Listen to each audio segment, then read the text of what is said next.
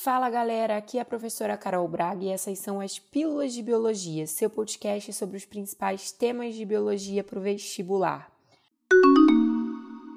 A pílula de hoje é sobre microbiota humana e eu já vou começar definindo o que é microbiota humana para você embarcar nessa pílula de corpo, alma, cabeça e coração, porque esse tema é muito quente para o vestibular, gente, você não tem noção da quantidade de questões que vem caindo recorrentemente sobre esse tema, questões super interessantes, super criativas, baseadas em artigos científicos que estão efervescentes a todo momento.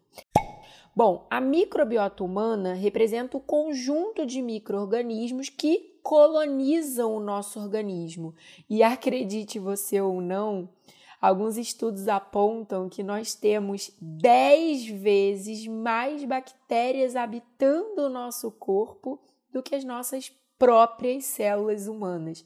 Isso é bizarro, né, gente? Imaginar que tem mais microorganismo do que nossa própria célula.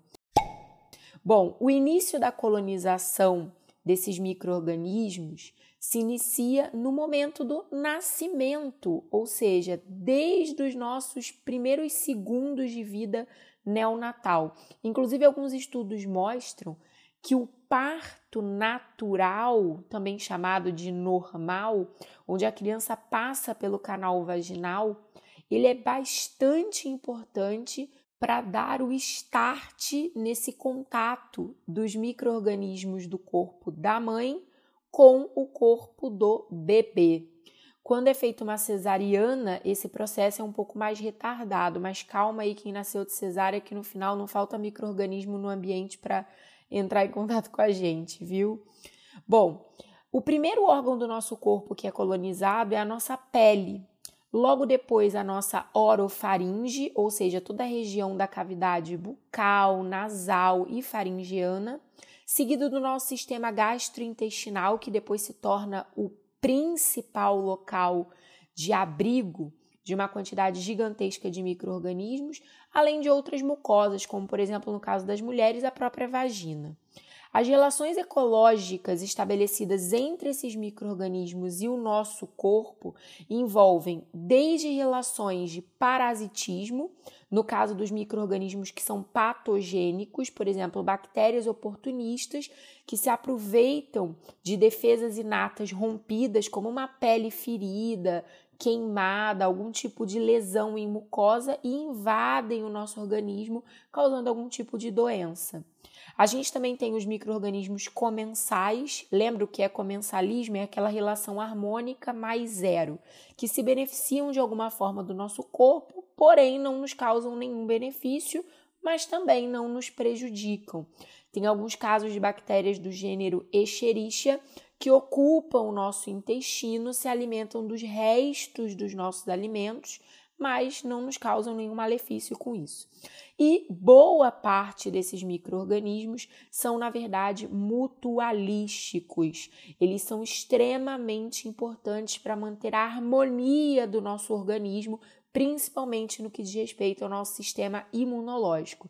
E sobre essas importantes espécies mutualísticas que hoje são tão famosas e conhecidas pelo nome de organismos probióticos, os lactobacilos, bifidobacterium e tantas outras que a gente vive entrando em contato aí, seja em suplementos ou alimentos naturais, podem nos trazer vários benefícios, desde auxiliar na digestão das fibras vegetais, celulose, hemicelulose, pectina, como também na bioconversão ou biotransformação de bilirrubina, que é um resíduo derivado da degradação de hemoglobinas gemáceas velhas, e oxalatos também, que são componentes derivados de N-metabolismos.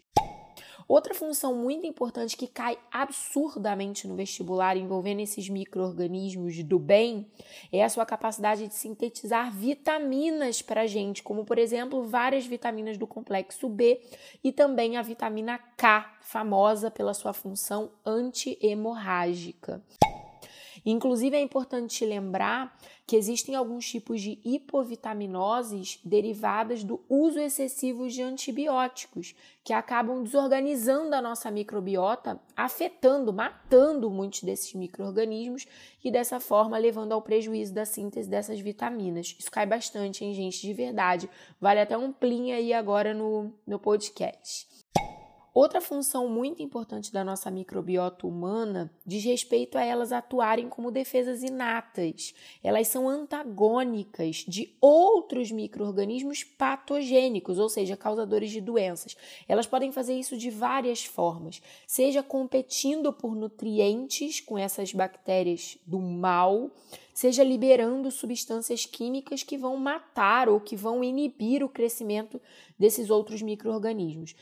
Além disso, várias espécies de bactérias sintetizam fatores anti-inflamatórios e auxiliam o nosso sistema imune no reconhecimento antigênico de moléculas não próprias, porém toleráveis pelo nosso organismo, o que reduz drasticamente o aparecimento de alergias. Mais um motivo para a gente cuidar muito bem do nosso estado emocional, da nossa alimentação, porque todos esses fatores influenciam na qualidade e quantidade de micro-organismos do bem os probióticos da nossa microbiota humana. Galera, muita atenção para esse assunto. Eu te peço para não deixar de passar lá no meu Instagram, arroba professora Carol Braga, para pegar o seu resumo desse assunto que tá bonitinho, prontinho, te esperando. E se você ainda não é inscrito na minha comunidade do Telegram, vem logo, miga sua louca, que eu tô te esperando. O link em descrição tá aqui na bio do Instagram também te esperando, tá bom? Um beijo grande, semana que vem a gente se vê. Toda quarta-feira tem uma pílula novinha para você. Beijo e tchau.